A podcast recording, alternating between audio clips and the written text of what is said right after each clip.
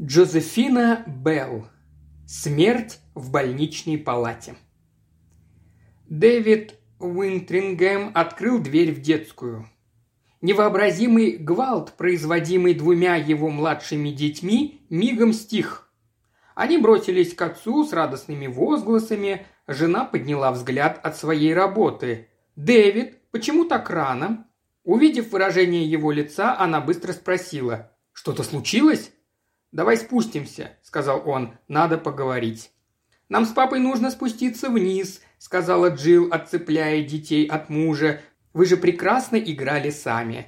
«А нам можно с вами?» – спросила Бет, глядя в лицо отцу. «Спорим, ты снова что-то расследуешь?» «Нельзя», – твердо ответил Дэвид. «Оставайтесь здесь». «Когда няня берет выходной, вечно что-то случается», – кротко заметила Джилл, спускаясь за мужем по лестнице. Я вернулся так рано, потому что в больнице святого Эдмунда сегодня произошла ужасная вещь», – начал Дэвид. «Старшую сестру Бэнкс оперировали в прошлый понедельник. Все прошло отлично, ее вернули обратно в палату, но...» «Какой ужас!» – ахнула Джилл. «Увы, операция прошла успешно, но пациентка умерла. Но причиной ее смерти стал не хирург, а кто-то из медсестер. Дэвид, какой ужас! Сегодня нет, она умерла в понедельник, примерно через час после того, как ее привезли из операционной. Дежурная медсестра пошла проверить, пришла ли Бэнкс в себя после наркоза, и увидела, что у той очень слабое дыхание, а пульса почти нет, и послала за Джилли, ординатором хирургического отделения. Сестре Бэнкс стало плохо, когда она была на неотложном вызове, поэтому ей отвели одну из хирургических коек в ее же отделении, но оперировали не сразу. «Да, ты говорил, что она внезапно заболела», – произнесла Джилл. «Бедная старая ведьма. Ужасно обращалась с подчиненными. Что поделаешь, так их учили, старая школа. Да и характер у нее был соответствующий. Но прекрасная медсестра». «Первоклассная. Характер ты ее изгубил», «Я тебя перебила. И что, когда пришел доктор Джилли, она была уже мертва?» «Не совсем так.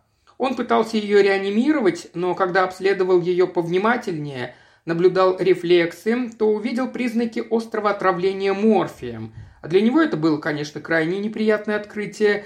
Противоядия не подействовали, и четверть часа спустя она умерла. Вскрытие подтвердило диагноз, а сегодня пришли результаты анализов. Ей дали смертельную дозу. Сколько надо, ни граном более. «Но кто?» – в ужасе спросила Джилл. «Кто мог это сделать во время операции?» «Пришлось, конечно, известить коронера», – продолжил Дэвид, не отвечая на ее вопрос.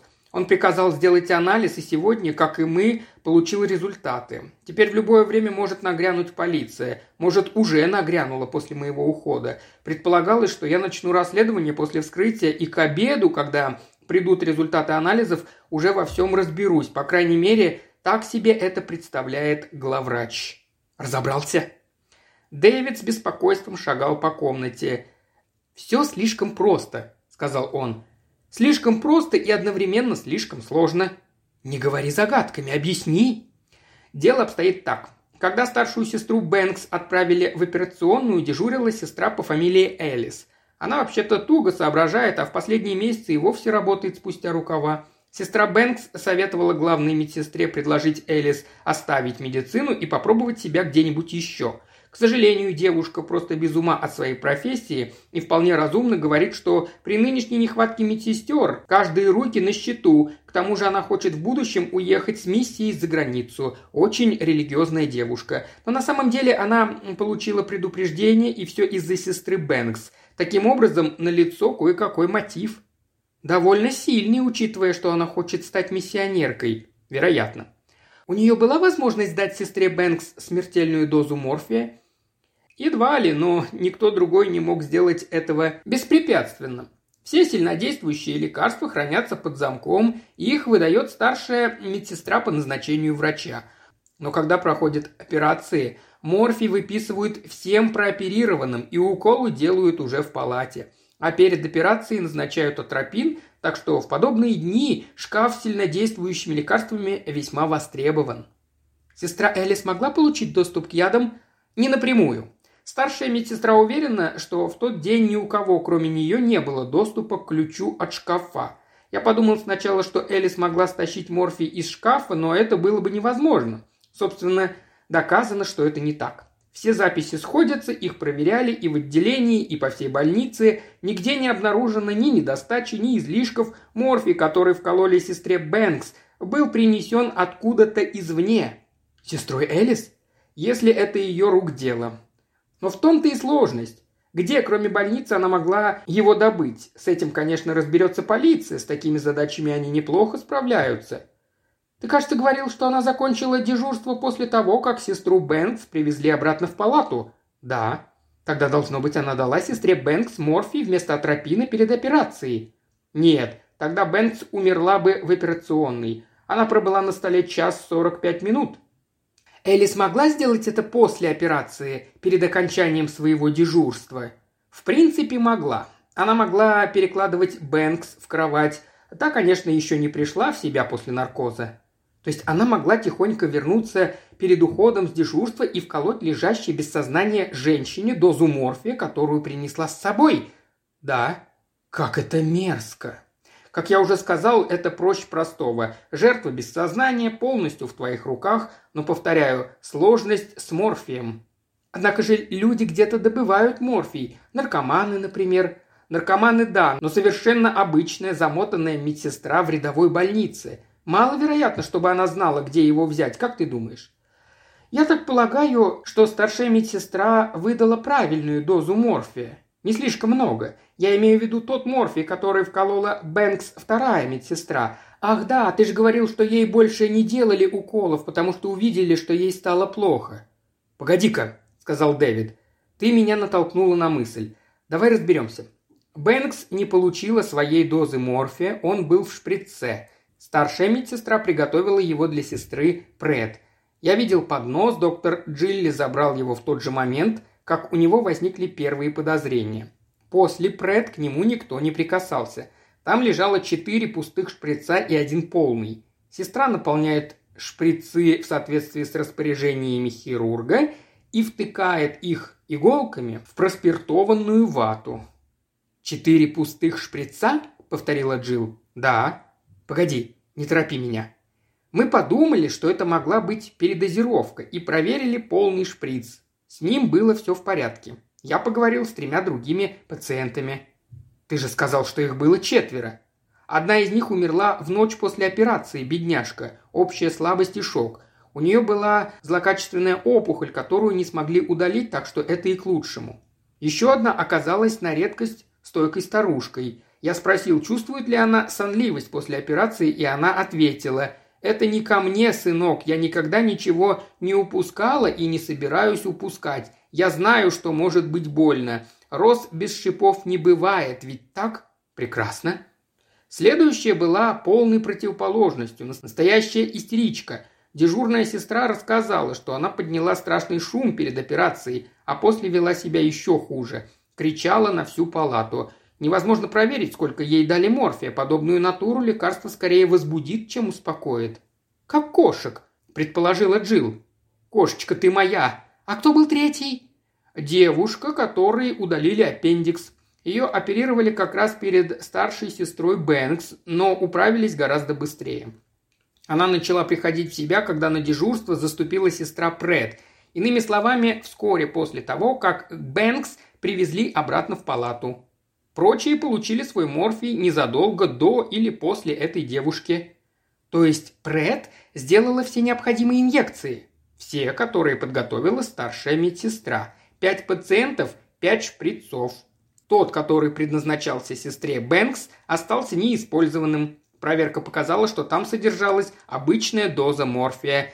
Нет причин подозревать дежурную сестру. Да, похоже, что тот морфий пришел из какого-то внешнего источника. Ты не закончил. Что сказала девочка с аппендицитом? Она пожаловалась, что после операции испытывала сильнейшие боли, гораздо тяжелее, чем ей описывали знакомые, которым уже вырезали аппендикс. Но на следующий день боль утихла. Она сказала, что ей было бы легче, если бы ее мать не устраивала скандала. А почему скандалила мать? Насколько я понял, ее возмутило, что сестра Прет не сделала укол в тот же момент, когда девочка начала приходить в себя после наркоза. Потом мать пожаловалась Прет, что дочери снова плохо, и заставила ту выдать обезболивающее – кадеин. После этого девушка заснула и на следующее утро чувствовала себя удивительно хорошо. Странно, что она в таких деталях помнила все, что происходило после операции. Мне это тоже пришло в голову. Я спросил у нее, и она объяснила, что запомнила все потому, что очень стыдилась поведения своей матери. Она сказала, что Пред, естественно, была на них очень растержена. Почему? Что почему? Почему естественно? Если сестра Пред отличается вспыльчивым или э, деспотичным характером, то может беспричинно раздражаться при работе с оперированными больными, но почему пациент считает это естественным, «Да», – произнес Дэвид, – «я тебя понял». Он в задумчивости походил по комнате, затем внезапно бросился ко входной двери. «Опять уходишь?» – спросила Джилл. «Хочу повидаться с матерью этой девушки. Я же говорю, ты меня навела на мысль». «Ты что-то еще вспомнил или взглянул на дело с другой стороны?» «Я внезапно понял, как все могло произойти, если в больницу не приносили никакого морфия. Возможно, мать девушки поможет мне найти доказательства». Прежде чем Джилл успела ответить, Дэвис вышел. Она вернулась в детскую и не получала никаких известий от мужа до вечера. В девять он вошел в гостиную. «Дэвид!» – она вскочила ему навстречу. «Дорогой, ты кошмарно выглядишь. Налью тебе выпить». «Ты была права», – сказал он чуть позже. «Та девушка и ее мать обеспечили нас всеми необходимыми показаниями. Я встретился со Стивом Митчеллом из Скотланд-Ярда, и мы представили сестре Пред все улики. Она тут же впала в истерику и немедленно выдала себя, хотя мы предупредили ее, что все, что она скажет, может быть использовано против нее. Не хотелось бы мне еще раз увидеть, как арестовывают женщину. Какие были основные улики? Я тебе расскажу все, что мне поведала мать девушки. Она, как и дочь, сказала, что раздражение сестры Пред было вполне оправдано, так как до того они уже сталкивались. Мать пробралась в больницу со служебного входа, боялась, что у главного входа ее задержат, и она не успеет повидать дочь перед операцией. В коридоре она наткнулась на сестру Пред, которая обнималась с мужчиной в белом халате. И это, как ты понимаешь, в разгар его рабочего дня – Позже в палате мать снова наткнулась на ту же сестру, и, по ее словам, они узнали друг друга. Но... Погоди, я спросил у девушки, этот ли эпизод она имела в виду, и она ответила отрицательно. По ее мнению, сестра Пред рассердилась потому, что мать устроила скандал на пустом месте. Сестра как раз делала уколы прооперированным больным. Мать стала требовать укола в тот момент, когда сестра Пред отходила от соседней койки. Сама девушка, разумеется, не могла этого видеть, так как постели в палатах разгорожены ширмами, а сама она была в сознании лишь наполовину, поэтому я спросил у матери, как было дело. Мать все подтвердила и добавила, что позднее она рассказала об этом эпизоде дочери, хотя и не упоминала об объятиях в коридоре. А в тот момент сестра Прет отошла от постели старшей сестры Бэнкс и направилась прямиком к девушке, хотя и весьма неохотно. У нее в руках был поднос со шприцами? Да. Но ведь сестру Бэнкс к тому моменту только что привели из операционной. Ей еще рано было делать укол. Именно. А сестра Бэнкс ранее угрожала, что донесет на Пред. Она встречалась с одним из рентгенологов в его рабочее время. Ему уже делали нагоняй за отсутствие на рабочем месте, но он так и не объяснил причин своего отсутствия. Бэнкс знала об этом из других источников, но дожидалась прямых доказательств. Бедняга Бэнкс снова влезла не в свое дело? Именно так. И Прет убила ее? Да. И ей это чуть не сошло с рук. Я так и не поняла, как все произошло. На самом деле все было очень просто. Мы думали о чрезмерной дозе, а нам следовало подумать о недостаточной. Ох, Дэвид, не занудствуй. Ты же не Пуаро и не отец Браун. Извини. У сестры Пред было пять шприцов с морфием. Один она не трогала, чтобы предъявить позже. Содержимое остальных она перелила в один шприц, а три пустых наполнила соответствующим количеством дистиллированной воды. Сестре Бэнкс она дала учетверенную дозу морфия и тем самым ее убила. Остальным она вколола воду. Возможно, это ускорило смерть одной из них и определенно усилило или, по крайней мере, не облегчило страдания остальных.